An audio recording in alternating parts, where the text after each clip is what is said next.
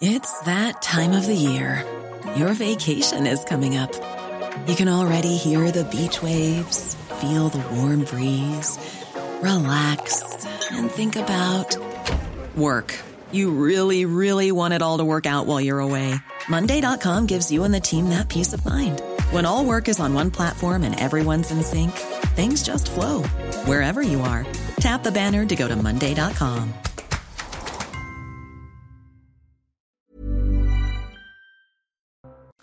Bonsoir à tous. Gilles William Golnadel, Geoffroy Lejeune, Joseph Massescaron et Georges Fenech sont avec nous ce soir. Euh, les menaces de Vladimir Poutine, évidemment, font peur. Je vous propose de voir le sujet de Maxime Lavandier. C'est l'exercice annuel de Vladimir Poutine, le discours à la nation. Il s'adresse aux Russes, mais aussi aux Occidentaux et à Emmanuel Macron, qui a évoqué la possibilité d'envoyer des troupes occidentales en Ukraine.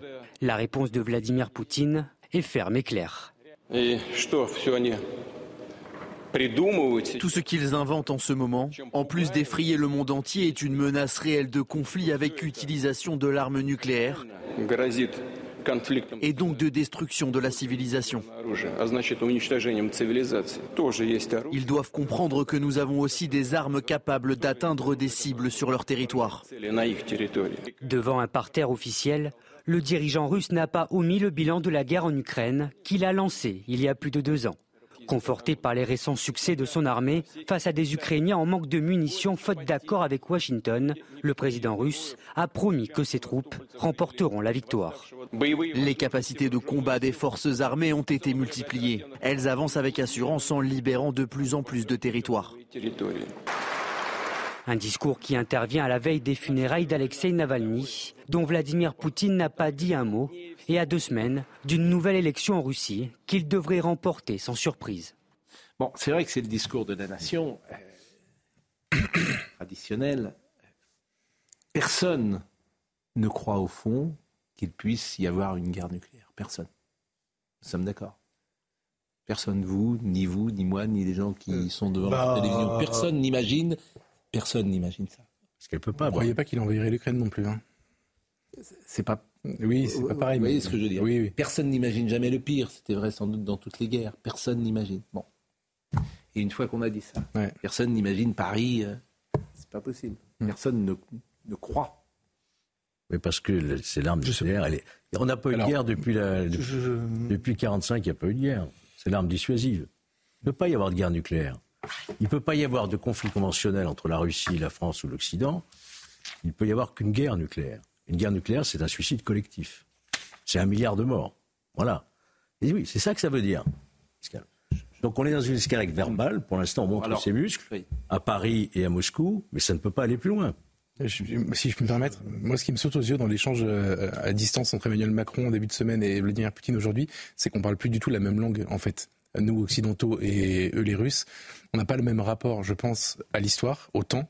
C'est ce qui apparaissait dans son entretien euh, avec Tucker Carlson et on voit qu'en fait il est il a il, il projette il, il raconte son histoire d'aujourd'hui dans un dans un temps qui euh, qui commence 200 ans avant et qui finit 200 ans après et nous on n'envisage pas euh, la guerre ça c'est sûr je pense que lui il envisage beaucoup plus facilement que nous Vous nous avez rassuré. euh, Oui, c'est pas rassurant. Pardon.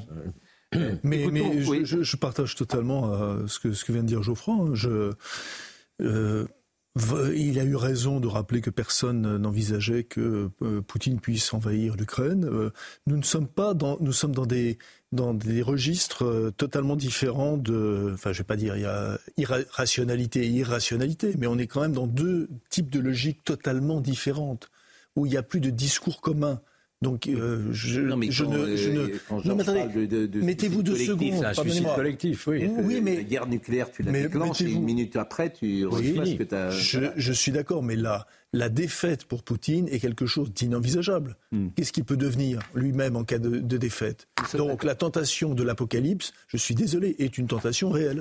Non, mais La réponse d'Emmanuel Macron. discours, La- non, mais je faut arrêter avec ce discours. Je, c'est pas- Ah, mais ça, non, mais on ne peut pas comme ça lancer, euh, comme ça, de manière assez anodine. Il y a un risque réel de guerre nucléaire. Mais Manuel Valls a dit la même chose. mais, j'ai entendu ce qu'a dit Manuel Valls. Vous voulez qu'on l'écoute Ça m'a, ça m'a vraiment choqué. Oui, mais il faut se faire à l'idée que peut-être il va y avoir une guerre nucléaire. Mais qu'est-ce qu'on entend ah, Je sais pas se faire à l'idée. Responsable bah, politique. C'est l'inverse. C'est l'inverse justement. Mais, euh, justement, c'est pas se faire à l'idée. Gilles William Golden. La, la, possibilité. Oui, mais on en parle avec une certaine décontraction. Non, ah, c'est pas une contradiction. Mais attendez, c'était fort. Banalisation, si vous voulez. Mais non plus. Euh, on en parle parce qu'on en parle. Poutine sont Poutine en parle et vous, vous dites ça, ça ne peut pas exister. Moi, j'ai dit un peu la même chose que vous. D'ailleurs, on n'imagine pas, mais euh, Gilles William va peut-être euh, peut imaginer. Ce que dit Geoffroy est très juste, d'ailleurs, sur le temps. Non, mais euh, là, on est dans un épisode extrêmement rationnel. Hein. et Poutine est, totalement, total. Il joue sur du velours. Il, prononce son, son, discours à la nation. Et M. Macron lui a donné une balle de match au filet. Ces armées, pour l'instant, se portent pas trop mal. Il n'y a pas de quoi non plus tirer le canon, si j'ose dire. Mais elles se portent pas trop mal.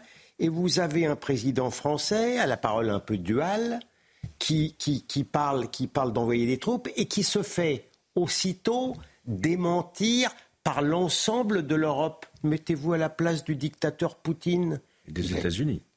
Sans parler, sans parler. Donc, à ce stade-là, quand il parle effectivement à ses députés, il est tout à fait normal et rationnel qu'ils prennent ce ton sûr de lui en même temps en disant attention, il hein, faut pas nous, faut pas nous chatouiller. Je vois pas ce qu'il y a d'irrationnel, ni en même temps bah, d'extrêmement inquiétant. Pardon, parce que dans vos propos vous-même, il y a, dans vos propos, il y a une contradiction parce que justement, il jouait sur du velours, donc il n'avait pas besoin de partir sur ce type de discours, et pourtant, il a envie de se faire plaisir. Il est parti sur ce type de discours. Mais parce qu'il a envie de se faire plaisir. Non, il s'agit pas de plaisir. si, euh, il est dans un, dans le cadre d'un aréopage. Il est, il est. Alors vraiment là, c'est c'est de la rationalité la plus totale. Merci à M. Macron. Il y a un mot célèbre, il y a un mot célèbre de De Gaulle en 63 quand il y a une menace nucléaire.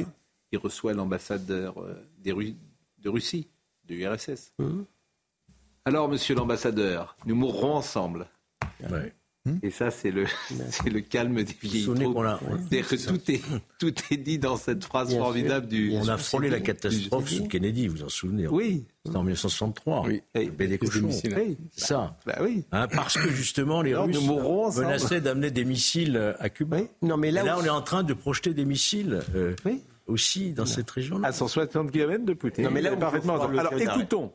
Là où Geoffroy a raison, Hmm. c'est que dans l'hypothèse où M. Poutine irait mal, hmm. je pense qu'il serait prêt à, sacrifier beaucoup de millions de personnes pour conserver son siège. Écoutons euh, Emmanuel Macron qui n'a pas répondu, mais la question lui a été posée. En parlant de Russie ce matin, Vladimir Poutine. Je ne ferai pas de commentaires géopolitiques ici parce que ce ne serait pas le lieu. Il vous menace, le président Poutine Mais je ne ferai pas de commentaires géopolitiques ici parce que ce ne serait pas le lieu. Et ce sont des sujets suffisamment graves. Chacun des mots que je prononce sur cette matière et euh, peser, penser et mesurer. Et je pense que ce n'est pas aujourd'hui qu'il faut en parler ou répondre. Bon, il a raison. On n'en parle pas sous un parapluie comme ça. Il a parfaitement raison. Hmm. Emmanuel Valls, euh, la guerre n'est pas impossible. Il faut dire la vérité aux Français. La guerre n'est pas impossible. Et d'une manière ou d'une autre, il faut euh, s'y préparer. L'histoire, avec sa part tragique, est, de nouveau là. Et moi, je comprends l'inquiétude de, nos compatriotes. La guerre euh, en Ukraine, euh, des menaces, ce qui se passe évidemment en Israël et à Gaza, la montée de l'antisémitisme, le tsunami qui a balayé le monde, la menace terroriste qui est toujours là. Donc il y a quelque chose de vertigineux, non, quand on évoque ces sujets. Mais ce que je veux dire avec beaucoup de force, c'est ce que je comprends des propos du président de la République, c'est que notre destin, celui des Français, celui des Européens, est lié intimement au destin euh, de Kiev, euh, de l'Ukraine et des Ukrainiens. Alors c'est ça la dernière partie peut-être qui mm. euh, peut interroger. Et vous allez écouter Emmanuel, Manuel Valls. ce qu'il dit là, ce qu'il va dire là, peut nous inquiéter. Nous ne pouvons pas accepter l'hypothèse d'une victoire de Vladimir Poutine qui représenterait la fin de la démocratie euh, ukrainienne, euh, la défaite stratégique, militaire, politique, morale de l'Europe et de l'Occident. Plus rien n'arrêterait Poutine. On le voit avec ce qui se passe aujourd'hui en Moldavie, mais vis-à-vis des pays baltes, par exemple. Et cela représenterait d'ailleurs un message aussi euh, pour la Chine d'agir à sa convenance euh, à Taïwan. Donc l'arrêt et la défaite de la Russie sont indispensables. Et pour cela, il faut agir beaucoup plus fortement et vite. Et il ne faut rien s'interdire. Il n'y a pas de tabou euh, dans ce domaine-là. C'est sidérant. Ce qu'il dit est sidérant, mais surtout, euh, je ne sais pas au nom de qui il parle. Mmh. C'est-à-dire que le peuple français euh, mmh. peut être interrogé quand même. Moi, j'aurais posé une question à la suite de ça. Mais de quelle guerre parlez-vous, monsieur le Premier ministre? De Il nous dit qu'il faut se préparer à la guerre. mais, de quelle guerre on parle? Il ne peut pas accepter la victoire Il ne peut pas y avoir de guerre conventionnelle entre des États dotés. C'est pas possible. il n'est pas seul à dire ça. Hubert Védrine dit la même chose. Le, ça veut dire quoi? Alors si on va, euh, ah bah, la logique, c'est quoi? C'est ah, que vous allez vous battre? Le problème, c'est vous prenez les armes? C'est exactement ça. Le problème, c'est qu'est-ce que ça veut dire? En effet, le, moi, je pense que, je, comment on veut dire, de, de, là où je suis, j'ai le sentiment qu'en fait, on s'est trompé en espérant qu'il y ait un vainqueur et un vaincu euh, dans cette guerre en réalité. Mais non. Mais attends, il y a des... non. Imaginez une défaite militaire de l'un ou de l'autre l'Ukraine ne, s'effondrera pas, elle est soutenue notamment par nous, euh, et, la Russie ne s'effondrera pas pour les raisons que vous avez dit tout à l'heure. Mm. Imaginez l'effondrement de l'un des deux et la victoire de l'un sur l'autre me paraît inenvisageable. Mais on peut imaginer que le conflit se gèle au stade où il en est aujourd'hui. Ah, il y a une perte de territoire du Donbass, on le regrette tous. Non mais ça c'est pas possible. Ah oui, mais... là, c'est, pardonnez-moi, ça, c'est pas possible. C'est-à-dire que c'est bien le problème. C'est-à-dire que vous, ce que vous dites, c'est qu'il faudrait un accord de paix aujourd'hui, un processus de paix avec la situation actuelle gelée. Ça, l'Europe ne l'acceptera pas. La Crimée est déjà passée dans le Giro. Oui, mais... depuis 2015. Oui, mais, Georges. Déjà 9 ans. Georges, euh, les, Européens ne sont pas sur cette ligne. Les Européens ne sont pas sur cette ligne. Ça faisait des siècles qu'elle était. Voilà. Non, mais euh, bon, enfin, bon. Non, c'est fini? Non non, mais il y a des règles, pardon de vous le dire. Euh, je souhaite euh, vraiment très sincèrement la victoire de l'Ukraine, hmm. mais qu'à Dieu ne plaise si l'Ukraine perdait la guerre, l'Ukraine ne fait pas partie de l'OTAN. Et donc, par conséquent, hmm. il n'y a pas de raison que nous fassions la guerre et que nous mourions pour Kiev. Je le dis. et, je le dis je le dis sans légèreté. Hmm. Très sincèrement, j'aimerais beaucoup me.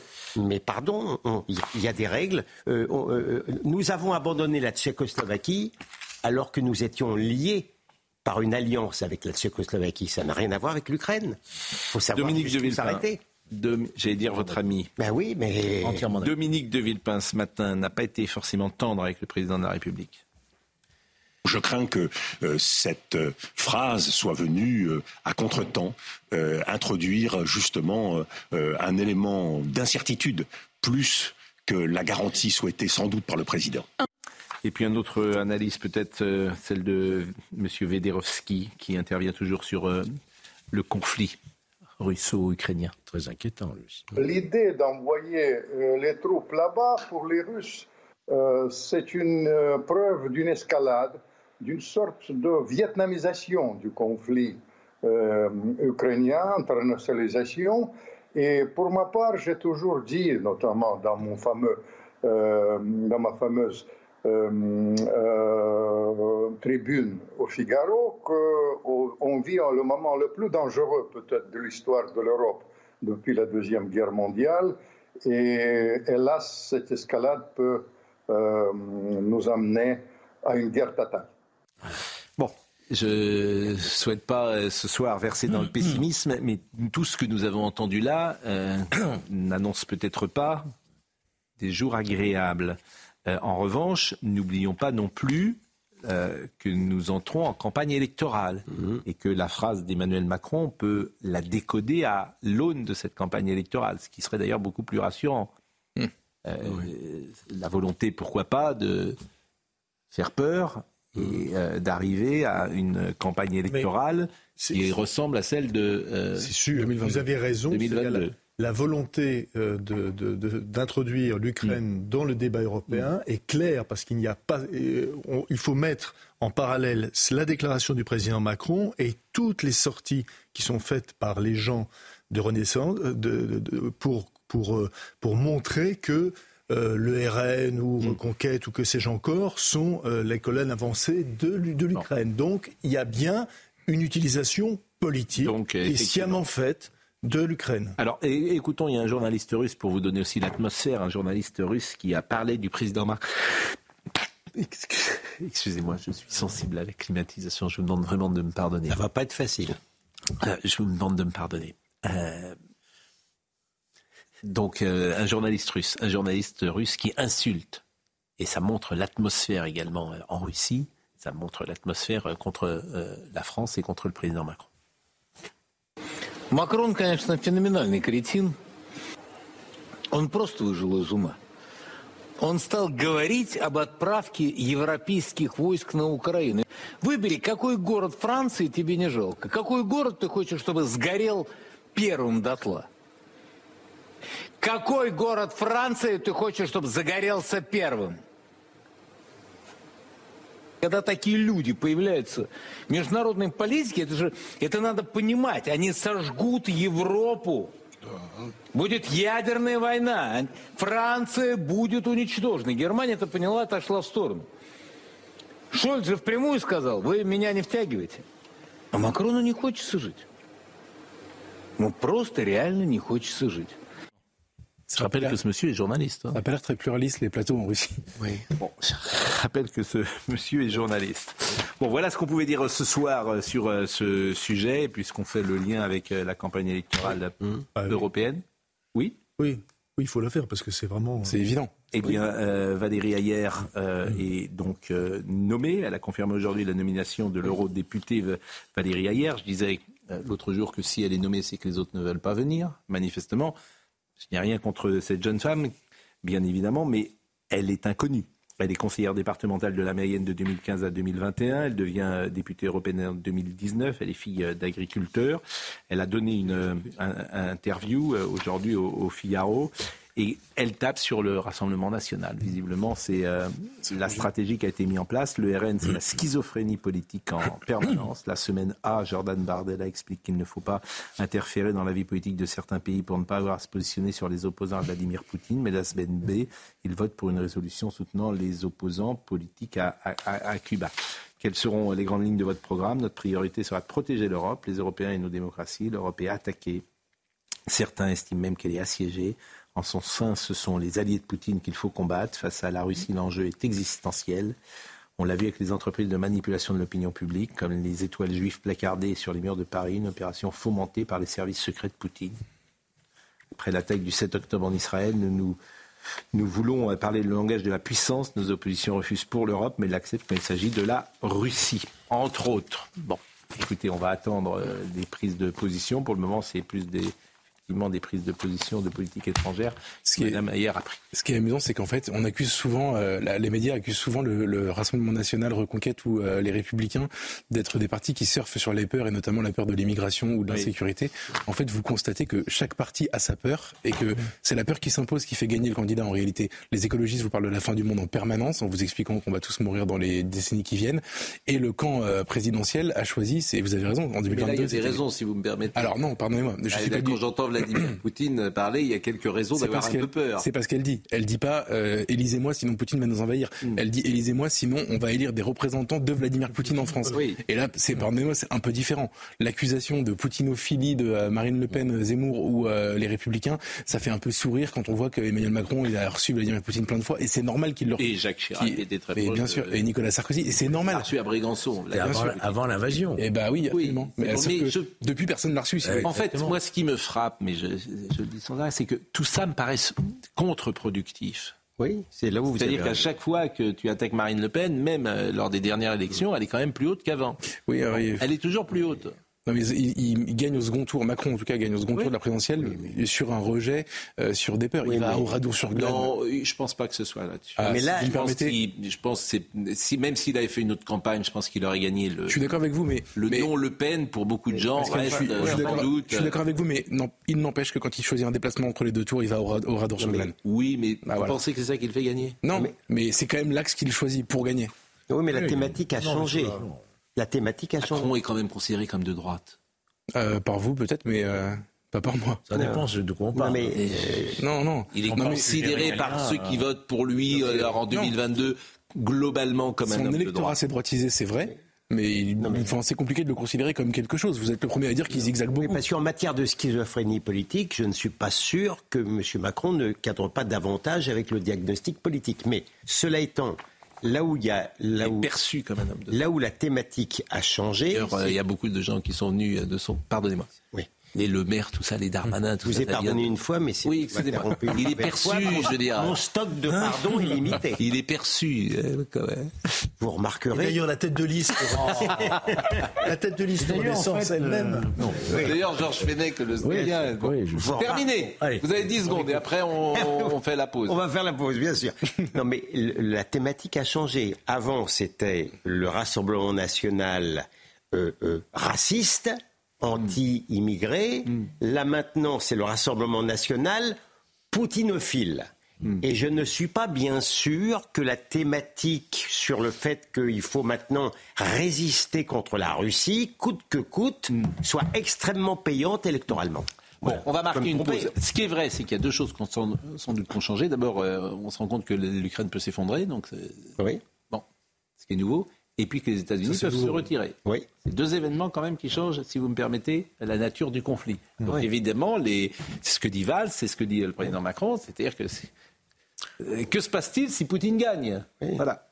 Non, mais c'est- c'est On marque ça, une pause? oui, pardon, C'est ça le problème, c'est-à-dire que tous ceux qui nous ont amenés à cette impasse, aujourd'hui évidemment se disent, bah, Ah oui. bon, hein, il n'y a pas d'autre solution. On devait mettre la Russie à genoux. Voilà. Tous les experts euh, en expertologie qui étaient là-dessus, Ah oui. disaient, bah, non, eh, La nouveauté là- aussi qui est apparue au grand jour, c'est quand même que l'Europe a explosé de ce point de vue-là. Bien sûr. Il n'y a pas de politique de défense commune. Oui, il n'y a oui. pas de Il y a stratégie. jamais eu. Il n'y a pas de Jamais eu. leadership. Avez- Qui est leadership en Europe Jamais eu. Qui est leadership Mais il y en a Europe pas. Bon, il n'y en a pas. Ah, il n'y a pas de leadership. En revanche, il y a la pub. Et elle arrive. Et ça, elle existe. Et elle existe. Ouais. Donc, La la, pub. la publicité, Ah, la- Georges. oui, oui, c'est vrai. La publicité, Georges. Nous revenons dans une seconde. Oui, même des choses qui existent.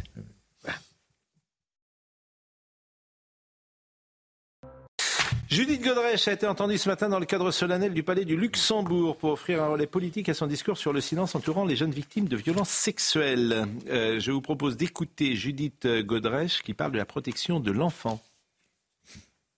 Combien de petites filles, de petits garçons, combien de petits pieds dans la porte seront nécessaires avant que cette société réagisse pour toujours? Ce qu'il faut, c'est qu'il y ait tout un système de protection de l'enfant qui soit mis en place et, qu'on arrête de faire semblant de ne pas savoir qu'on arrête de faire semblant. Quand je parle aujourd'hui de certains réalisateurs que je dénonce et que je porte plainte, il y a encore des gens qui étaient présents sur ces tournages, qui ont vu, qui disent qu'ils vont apporter leur soutien à ces abuseurs.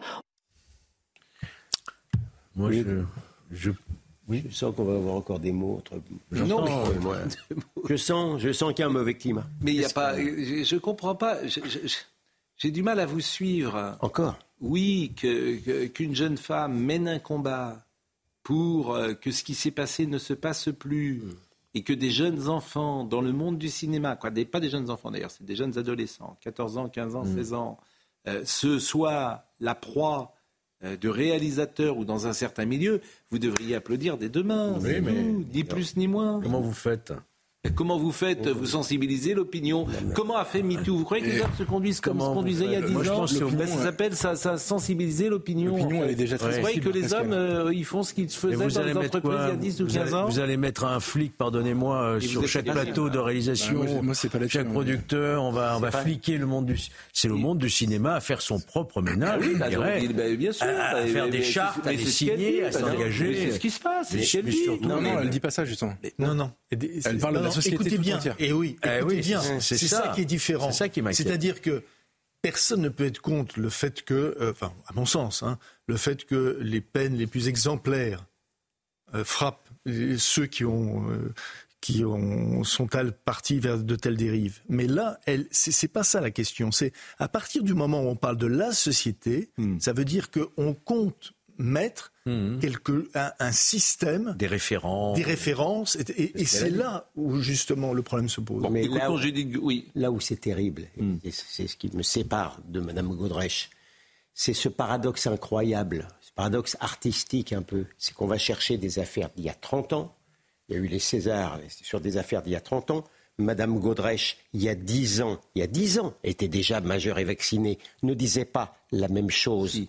Elle disait ça n'est pas vrai. Eh, bah, c'est vous qui avez montré vous, dans, Mais dans thé ou café, si vous savez l'écouter, si vous savez écouter, si vous savez écouter, je suis désolé, c'est parce que vous ne savez pas écouter. Eh oui, bien sûr. Elle bah, dit, elle dit tout à fait le contraire. Bah tiens, je peux le réécouter maintenant. Alors, je vous, je vous somme de, et vous verrez la différence. Benjamin va ressortir. Eh ben, vous allez passer, vous allez passer un sale moment. Non, parce que si vous savez lire, si vous savez écouter. Ah oui, oui. Dans l'émission qu'on a. Bah non.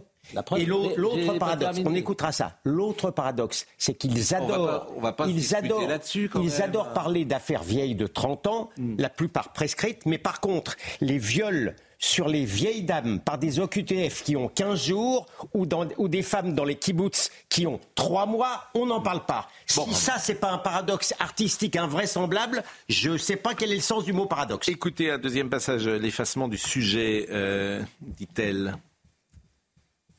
Le principe même de cet univers était l'effacement du sujet, du prénom.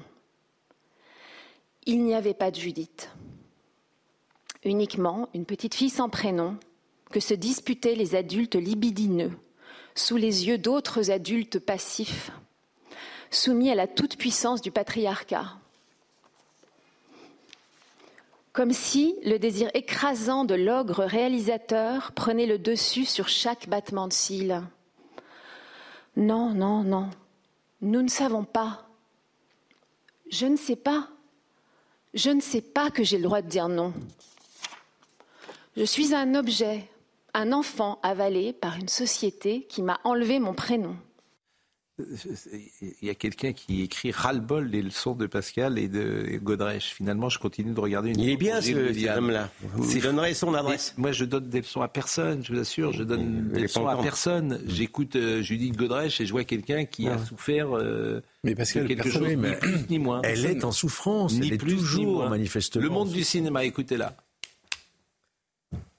Euh, cette société, cette petite société du cinéma n'est que le reflet de notre société euh, cette famille incestueuse du cinéma n'est que le reflet de toutes ces familles et de tous ces témoignages que je reçois chaque jour. 4500 aujourd'hui.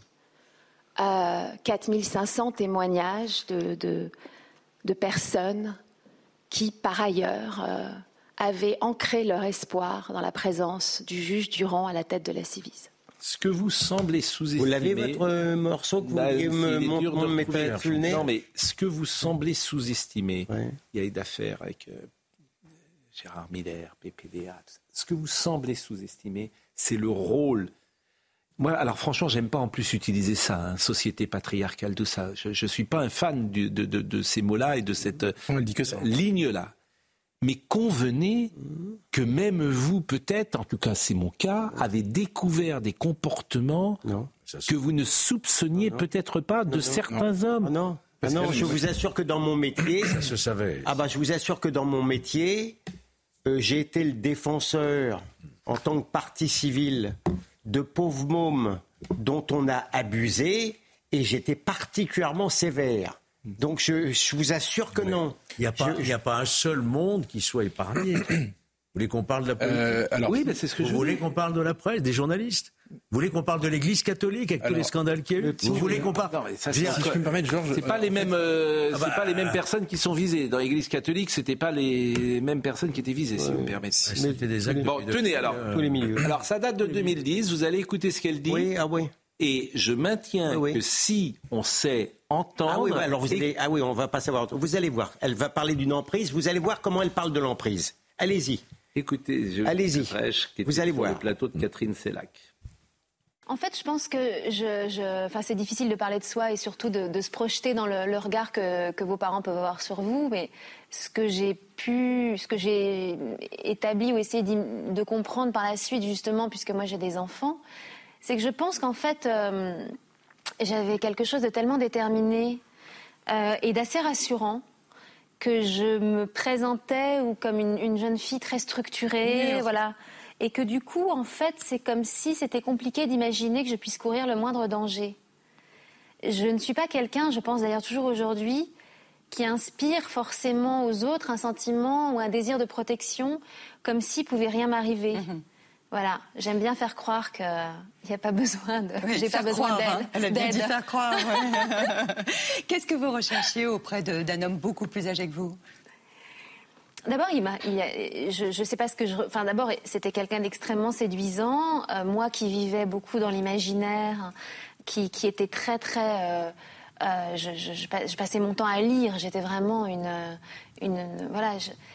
J'étais très aussi dans le romanesque, dans le romantique, vous voyez. Et lui avait tout, représentait tout ça. Voilà. C'était quelqu'un de très habité, de très euh, très intelligent, qui, qui, de, de, et qui brillant. rendait de brillant et qui rendait la vie. Euh, c'est quelqu'un qui réinventait la vie vraiment. Alors ensuite, évidemment, qu'il avait énormément d'influence sur moi et que j'étais quand même euh, sous son emprise en quelque sorte, mais c'était une emprise extrêmement euh, inspirante, extrêmement. Euh, un Pygmalion. Un Pygmalion, ouais. Il y a beaucoup de ah, ah, ah, ah, il faut reconnaître que c'est un réquisitoire accablant. Il faut reconnaître que c'est une femme. Elle est déjà, elle a déjà 40 ans. Hein. Le manque de sensibilité dont vous faites preuve, mais oui, oui, bien sûr, bien sûr. Écoutez-moi, j'ai pas, j'ai pas de déficit de sensibilité. Mais c'est une femme qui va porter plainte, là. Elle est au seuil d'aller porter plainte contre la personne il y a, en question. Il y a un sous-texte. Ah, bah écoutez. mais Pascal, reconnaissez.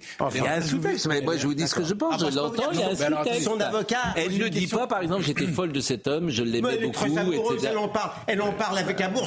J'aimerais bien qu'on parle tous les jours de moi comme elle parle de. On change de sujet. Gérard J'ai une question à vous poser, je suis désolé. la justice. Gérard Miller. Non, mais c'est très intéressant parce que d'un même document, finalement, c'est le pluralisme. Oui. Euh, ah. Nous n'avons pas. Notons-le, s'il vous plaît.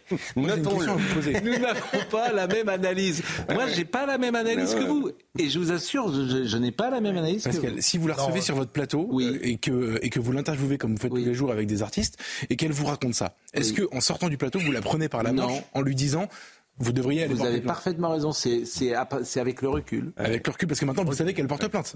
C'est parce que tu vois ce que tu n'avais pas vu, bien sûr, oui. Voilà, donc faut pas, parce qu'elle est quand même interviewée par quelqu'un qui est... Le mot en prise, elle le dit, c'est pas un hasard, et personne ne le disait à l'époque. D'accord, elle dit en prise, et puis juste après elle dit... Oui, mais personne n'utilisait ce mot en prise. Moi, je remarque, c'est une femme qui ne dit pas j'étais folle de lui, je l'ai beaucoup aimé. Ah bah, elle ne dit pas, par exemple, ah bah. j'ai beaucoup aimé cet homme. J'ai adoré être avec Attends, lui. si je puis me permettre. Voilà. Elle ne dit pas ça. elle dit il était très intelligent. Moi, j'étais romanesque. Et, euh, il, est, voilà. Et bon, il y a plein de sous-textes, me semble-t-il. Maintenant, j'ai une autre question, Pascal. Oui. Est-ce bah, que, est-ce que, à moi, on me pose des questions. Remarquez, je suis habitué à ce qu'on me pose des questions désormais. Vous êtes très bon dans l'exercice. C'est un rôle, c'est un rôle. Oui, c'est vrai. Je vais les poser poliment. je vous en prie. Ouais, ouais, ouais. Non, mais j'ai une autre question. Si, euh, si, est-ce que vous connaissez quelqu'un qui, apprenant la relation d'une gamine de 14 ans avec quelqu'un qui a 30 ans, 35 ans de plus mm. qu'elle, n'irait pas tout de suite alerter ses parents. Oui, oui, oui, vous avez raison, mais on en a parlé 50 fois. Allez, on change de sujet. Non, mais non, excusez-moi. Mais si, parce qu'on dit toujours la même chose. Je l'avais parlé très longtemps. Donc, donc, non, ce que je voulais dire, c'est que. Défaite en race campagne. En réalité, c'est arrivé, dans, arrivé dans un milieu. Oui où personne n'a été choqué par ça. Je suis d'accord. Donc la vérité, c'est qu'au lieu d'utiliser les termes société et patriarcat, oui, alors ça, oui, elle devrait parler du, du monde du cinéma oui, sur cette question-là. Et le lendemain matin, je, tire juste la, pelote une seconde, Pascal. Oui. Pardonnez-moi, mais on apprend beaucoup de choses, en effet, sur le monde du cinéma. Et je pense que ce qu'elle a vécu est sordide. Mais si je puis me permettre, ces gens-là qui lavent leur, leur linge sale en famille en prenant en otage la société comme si on était tous comptables de ce comportement, moi, c'est not in my name, en fait. Voilà. Je connais pas ça, je connais pas de gens qui font ça. c'est des gens qui ont fait leur libération sexuelle. Oui, mais dernier mot, parce que tout le, vous faites un quart d'heure. Bah, euh, mais on l'a dit en 50 fois. Bah non, pas. Tous, les, tous ceux qui sont un peu intéressés, c'est un peu mon cas, au phénomène d'emprise savent très bien, c'est là que moi, je pas forcément incohérence dans le discours en 2010 aujourd'hui du ah, c'est que le phénomène d'emprise, le réveil peut se produire à n'importe quel moment. Et il peut y avoir un phénomène d'emprise qui peut durer très longtemps, 10, 20 ans, et une femme peut se Gérard Miller. de... C'est ça que je suis en train de dire. Le lendemain matin de... Non, soyez gentil. Bon, on change de Gérard Miller. Des nouvelles accusations contre Gérard Miller. 16 nouvelles femmes. On trouve, on découvre tous les jours. On en, est. on en est à 65. Ah, mais bientôt millettrés, hein. 16 nouvelles femmes ont témoigné dans elle contre Gérard Miller. Certaines victimes évoquent une relation d'emprise entraînant des rapports sexuels à plusieurs euh, entre mineurs prenant des rapports sexuels à plusieurs entre mineurs.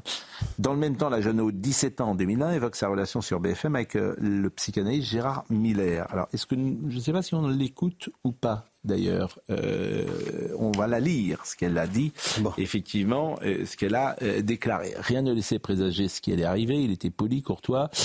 Et là, arrivé dans une pièce à la décoration japonaise, il m'embrasse. Bon. Hmm. Euh, je le revois baisser son pantalon, il sort son sexe, il me demande si j'ai déjà couché avec un garçon, je lui dis que non, et là il me dit je ne serai pas ton premier. Bon. Euh, il me met son sexe dans la main, puis il le met dans ma bouche. Euh, pour lui faire une fellation. Je suis bloqué psychiquement. L'amnésie a été immédiate. Donc c'est une jeune femme qui a quand même, euh, à l'époque, elle a 17 ans en 2001. L'amnésie a été immédiate. Je me souvenais d'avoir rencontré Gérard Miller. Je l'ai souvent raconté, mais j'ai euh, complètement refoulé la suite. Je n'en ai parlé à personne parce que je n'en avais même pas conscience. bon, etc., etc. c'est quand même des témoignages, mais c'est sidérant quand même. C'est sidérant. C'est un témoignage, évidemment présomption d'innocence, on doit le vérifier, etc.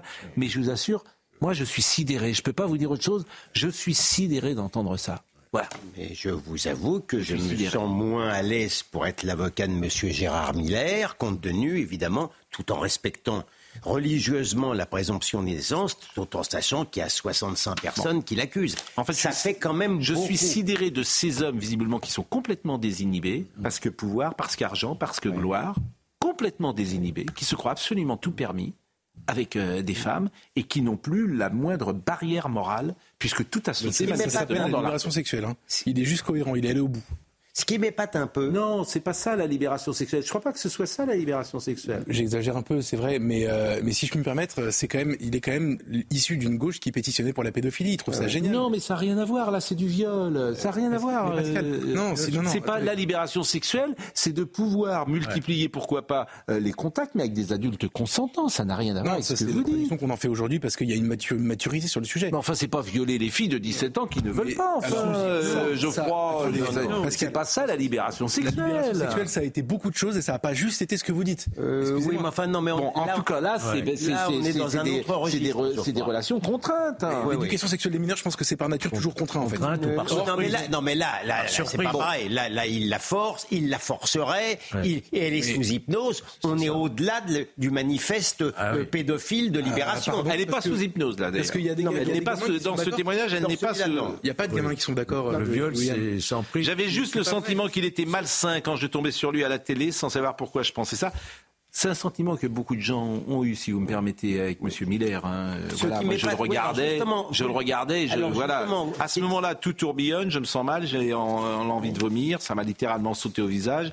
Puis j'ai eu besoin de parler, de raconter mon histoire. Cette violence m'a submergé euh, d'un seul coup, etc. Et ce qui est étrange, c'est qu'il y a une émission ce soir sur la 2, qui se veut assez accablante, si j'ai bien compris. En fait, tout est revenu, effectivement. Sur Gérard Miller, une émission sur la 2, alors que j'entendais des commentaires par rapport à cette émission.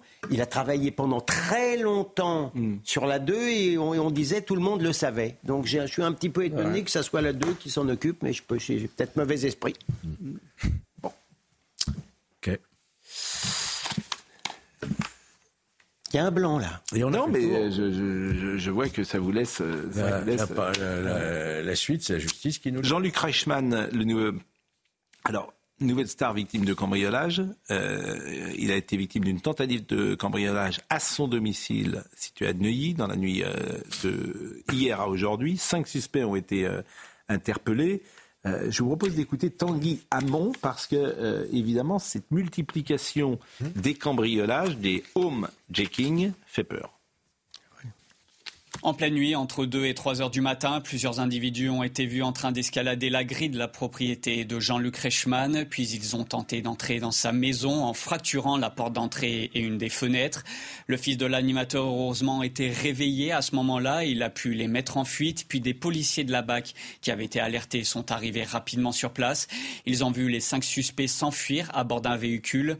Le chauffeur de la voiture n'a d'ailleurs pas hésité à tenter de les percuter au moment de sa fuite. Heureusement, les cinq policiers sont indemnes. Après une course-poursuite, les cinq individus ont été interpellés à Épinay-sur-Seine. Ils ont été immédiatement mis en garde à vue. Cette tentative de cambriolage est la dernière d'une longue liste visant des célébrités. On se souvient de l'animateur Bruno Guillon, séquestré et agressé à son domicile en présence de sa famille. La chanteuse Vita, elle aussi, était victime d'un hijacking, tandis que le restaurateur Cyril Lignac ou l'autre animateur Nikos Aliagas ont été victimes de cambriolage. C'est très traumatisant. Et il faut féliciter le, fils Reichmann d'avoir euh, d'avoir su les mettre en fuite et maintenant ils sont arrêtés. Bah, ce qui est étonnant, que les histoires se finissent bien. C'est entre 2 et 3 heures du matin à chaque fois hein, que ça se passe. Ce qui est étonnant, c'est que la BAC soit aussi rapide et euh, était aussi euh, ah efficace, aussi rapidement. Superbe. C'est l'occasion d'ailleurs de saluer euh, la BAC. Je sais qu'elle est très présente euh, devant euh, son téléviseur le soir. Il y a beaucoup de gens de la BAC que je croise parfois qui nous regardent. Il était mis en danger là, un peu plus, il était mort. La perpétuité requise contre Ilias Ak la perpétuité assortie d'une peine de sûreté de 22 ans a été requise aujourd'hui à son encontre, qui euh, a avoué avoir tué le brigadier Éric Masson le 5 mai 2021 à Avignon. On suit évidemment depuis euh, le début de la semaine, depuis même euh, une dizaine de jours, ce, procès.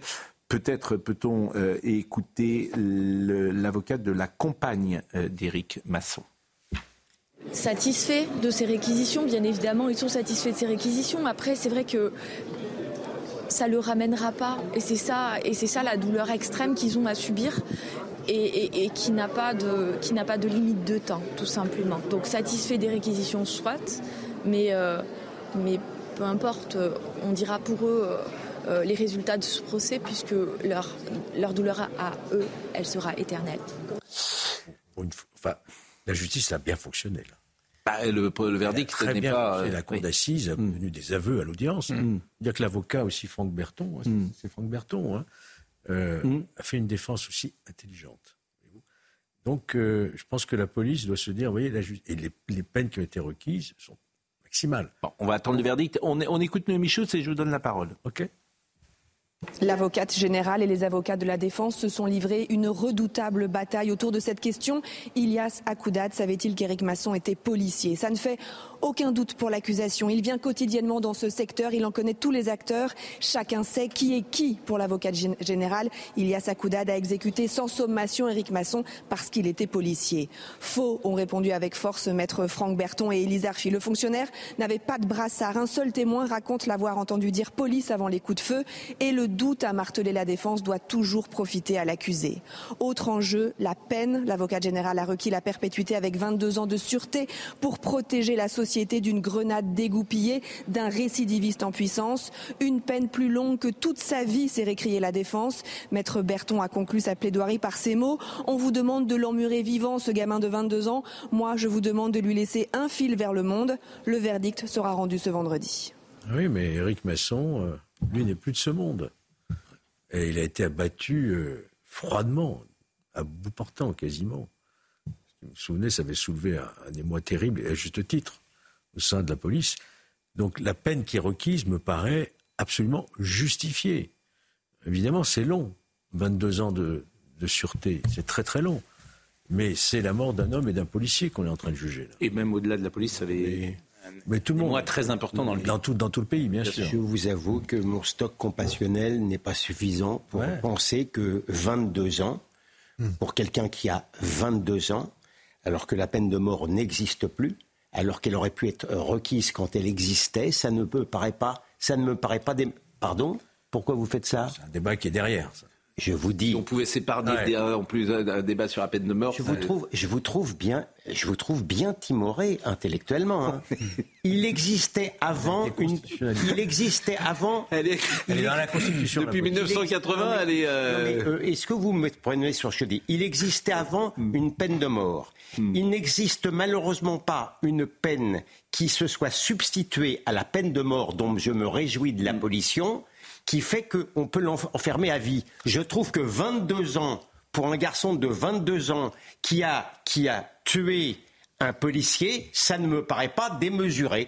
Et je ne pense, je ne me pense pas euh, spécialement méchant en disant ça. Ça je suis pas dire désolé. qu'il sortira forcément au bout de 22 ans. Il ne peut pas sortir avant 22 Voilà. ans. On n'est pas obligé de le relâcher après. Bien sûr. Attention, il peut rester. C'est incompressible. Bon, écoutons euh, un des policiers, euh, syndicalistes d'ailleurs, qui a réagi. Nous, euh, comme l'a dit euh, la famille, euh, nous on a pris perpète hein, en perdant notre copain. Donc on n'attend pas moins de la sanction qui sera à son encontre. Quoi. 22 ans de sûreté, c'est ce que vous réclamez Ah oui, ah oui, oui. Perpétuité avec 22 ans de sûreté, c'est le minimum qu'il doit prendre. Les mots de l'avocat général vous ont fait du bien? Oui, je trouve que c'est pertinent. Euh, le fait de dire que si on le relâche avant, c'est une grenade euh, dégoupillée, c'est- le bon terme. Euh, moi, je ne savais pas, mais je l'ai appris aujourd'hui. Et ce qui prouve un peu la- l'arrogance de ce jeune homme, c'est le fait qu'il s'adresse aux, aux surveillants pénitentiaires en disant euh, Moi, je suis médiatisé. Donc, en gros, donc avoir cette attitude-là devant deux jours avant de commencer un procès, et là, avoir l'attitude qu'il a en, disant, le- en faisant le pêcheur, là, comme on dit chez nous, ça ne me convient pas. Ça mérite un peu. Peut ajouter aussi que c'est quand même un signal envoyé à ceux qui auraient la tentation de pointer une arme sur un policier aussi. Mais évidemment, la le minimum. sanction elle a une valeur dissuasive pour les autres aussi. Il n'y a pas de. Considérer qu'il n'y a pas de sanction qui a remplacé la peine de mort, en ce sens qu'il n'y a pas une sanction qui euh, emprisonne à vie. La perpétuité réelle n'existe pas. Lorsqu'on a. Mais par exemple, euh, Salah Abdeslam, il n'a pas été. C'est pas la perpétuité Lorsqu'on a-. Il n'y a pas de. Bah, je t'en prie.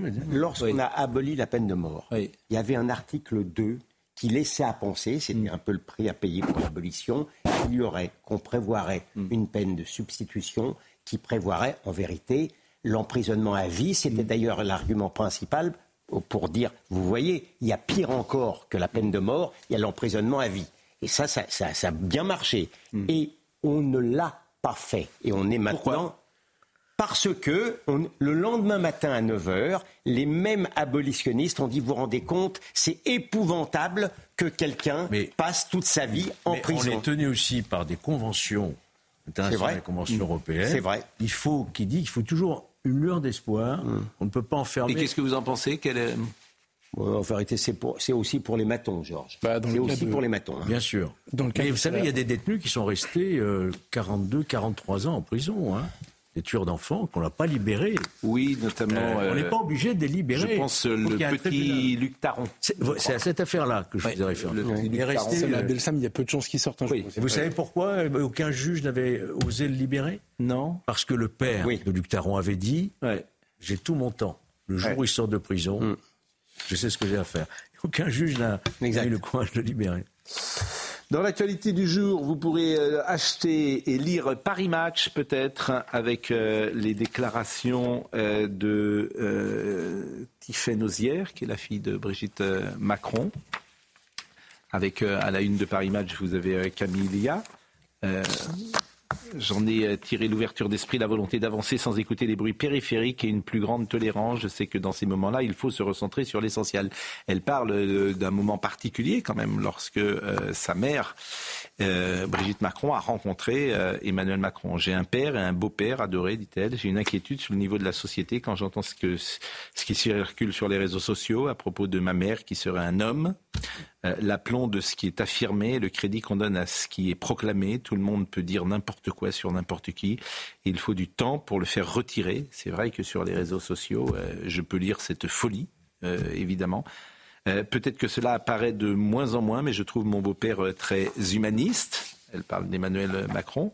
Euh, je ne sais pas si euh, vous avez un, un avis sur euh, ces déclarations, mais en tout cas, c'est une interview que notre ami Jérôme Béglé a. Juste un, un- un avis que vous avez, vous avez commencé bien sûr à évoquer, c'est la manière dont Brigitte Macron est attaquée sur les réseaux sociaux qui dépasse l'entendement. Et, et par, parfois par des personnalités. Je ne veux pas citer une, une personnalité Ouais, à laquelle je pense ici qui eut jadis un petit succès dans le domaine de la chanson, mais c'est invraisemblable que cet Ah homme dit sur euh, Brigitte Macron montre qu'il est passé de l'autre côté du miroir. Au-delà Voilà. de toute mesure. De l'autre côté du miroir. Euh, D'ailleurs, Emmanuel Macron a dit qu'il euh, nagerait dans la Seine, puisqu'il a été interrogé aujourd'hui. Alors ça, je veux quand même voir ça, parce que Chirac avait dit la même chose il y a quelques années. oui, Éc- oui. Écoutez, écoutez ce qu'a dit Emmanuel Macron. Et pour les franciliens, euh, on aura Fleuve et Marne qui auront changé là aussi de visage. Et d'usage le jour d'après. Vous allez vous baigner dans c'est la Seine formidable. Vous allez vous baigner Ah bah, Comment, ouais C'est vrai Il y a eu des engagements pris. euh, vous, vous allez vous baigner Mais moi, oui, j'irai. Quand bah, Je ne vais pas vous donner la date, vous risqueriez d'être là. Monsieur, monsieur Stéphane. Voilà, euh, on va se quitter, mais je voulais faire un petit message personnel à quelques amis qui se reconnaîtront. Aujourd'hui, parce qu'on a vécu une journée particulière, donc euh, je voudrais dire à Serge Nedjar, qui dirige cette chaîne, euh, l'amitié que, et le respect et, et- et que nous avons tous collectivement pour lui. Je voudrais saluer Jean-Christophe Thierry. Je voudrais saluer Gérald Brice euh, Viret, Thomas Bauder également, Sonia Mabrouk, Laurence Ferrari, Laetitia Ménazé. Nous étions ensemble aujourd'hui, entendus. Franck Apieto. Euh, alors Franck Apieto était ensuite, mais nous, nous étions ensemble, entendus euh, par une commission parlementaire. Donc euh, c'était un moment euh, important euh, de, de gravité, de solennité. Il y avait Maxime on a, Salada, On a choisi de. Même Alors beaucoup, Maxime n'était pas avant. avec nous, Maxime était euh, avant bien sûr, et il est associé à ça, à ces euh, remerciements. Euh, je voudrais remercier Laetitia Ménager, je l'ai dit, et Amélie Ménard qui était présent, qui n'était pas auditionné, mais qui était avec nous. Donc nous avons vécu ce moment ensemble, et bah, comme toujours dans ces cas-là, lorsqu'on partage un moment particulier ensemble, ça crée des liens. Et c'est vrai que notre chaîne est souvent attaquée. J'ai vu ce matin, euh, tous les jours, euh, c'est un, une- tous les jours, tu as les mêmes papiers, globalement, écrits pratiquement par les mêmes journalistes, avec les mêmes mots. Donc, euh. Personne ne m'empêchera de vous euh, dire, personne ne m'empêchera de vous dire que certaines personnes se sont conduites de manière ignominieuse. Mais n'en parlons pas. Ouais, mais euh. Si, si, nous on tient à le dire. Ah bah moi, oui. mais n'en Moi parlons qui ai participé Mais donc- à des commissions d'enquête, je peux Voilà. vous dire que j'étais indigné Ignominieuse. de la manière dont le rapporteur et Émeric Caron ont posé certaines questions. Je tenais à le dire. Oui, voilà. Écoutez. En tant que citoyen. En tant que citoyen. N'entrons Mais pas, dans ce débat. Et moi, Mais simplement, simplement, ce qui m'intéresse, c'est parfois parce que la vie professionnelle, on passe beaucoup de temps tous ensemble. Mhm. Et euh, cette chaîne est très particulière, bien sûr, parce qu'elle a créé un esprit euh, de corps avec euh, les téléspectateurs. Il y a quelque chose euh, d'important qui se noue. Mais vous savez quoi, Pascal, ça, se- ça se sentait. euh, Oui, il a raison. Oui, mais je suis d'accord. Ah bon. On il y a sentait. quelque chose qui se noue, qui est important euh, avec les téléspectateurs et euh, évidemment avec euh, tous les gens que j'ai euh, cités là. Et, Histoire d'amour. Et que j'allais dire, effectivement, que j'aime beaucoup. C'est terminé? ça, ça se voyait en vous regardant. Je me suis dit, euh, c'est une belle équipe. Mais vous, vous étiez tous vraiment euh, individuellement et collectivement euh, très, euh, très, très touchants. Et, c'est, et, et tant mieux. Et tant mieux si j'ose dire. Euh, je vais rem- Alors bon, d'abord, euh, Monsieur Benkemoun, ça va être à vous Bonsoir, monsieur Pro. Vous avez passé une belle journée, je crois. Oui, oui, Hein, attends. oui. Écoutez, Non, mais c'est bon. rien n'est grave, tout ça, tout ça n'est. voilà. Ça- Ça m'étonne des que vous choses n'ayez- tellement plus graves. Ça, ça m'étonne que vous n'ayez pas parlé de la bougie du sapeur, tiens. Ah oui, bah tiens, on peut se- d'ailleurs, on peut euh, souhaiter l'anniversaire de Gérard numéro. Darmon. Voilà, 12e numéro de la bougie Ouais, du sapeur. 29 février. Gérard Darmon, Le il est né sort 29 que le février. 29. Donc, euh, c'est bien. Voilà. Sinon, on parlera dans un instant, évidemment. On va revenir sur cette menace euh, absolue brandie par euh, Vladimir Poutine d'utiliser la guerre nucléaire. Ça, Est-ce qu'il faut avoir peur ou non? En tout cas, on interrogera Pierre Lelouch là-dessus, parce que ce sera, très intéressant d'entendre son, son analyse. On réécoutera euh, un certain nombre de, déclarations qui ont été faites aujourd'hui. Puis on s'intéressera aujourd'hui également à ce qui se passe du côté d'Israël, puis de, Gaza, parce euh, l'armée, semble-t-il, a, peut-être tiré sur, sur la foule. On sera avec le colonel Rafovitch dans un instant. Restez avec nous. Laurent Capra était à la réalisation, Hugo Trinda était à la vision. Merci à Rodrigue Le Prado, Benjamin No, Robin Piette, Guilhem Lafage. Toutes ces émissions sont à retrouver euh, sur cnews.fr. Merci à l'excellent euh, Elliot Deval qui était là ce matin et que vous retrouverez demain soir et ainsi que tout le week-end. Et moi, demain matin, comme euh, je ne suis auditionné par personne, eh bien, je serai de retour sur à 9h pour euh, l'heure des pros. Merci, vraiment merci beaucoup et passez une excellente soirée.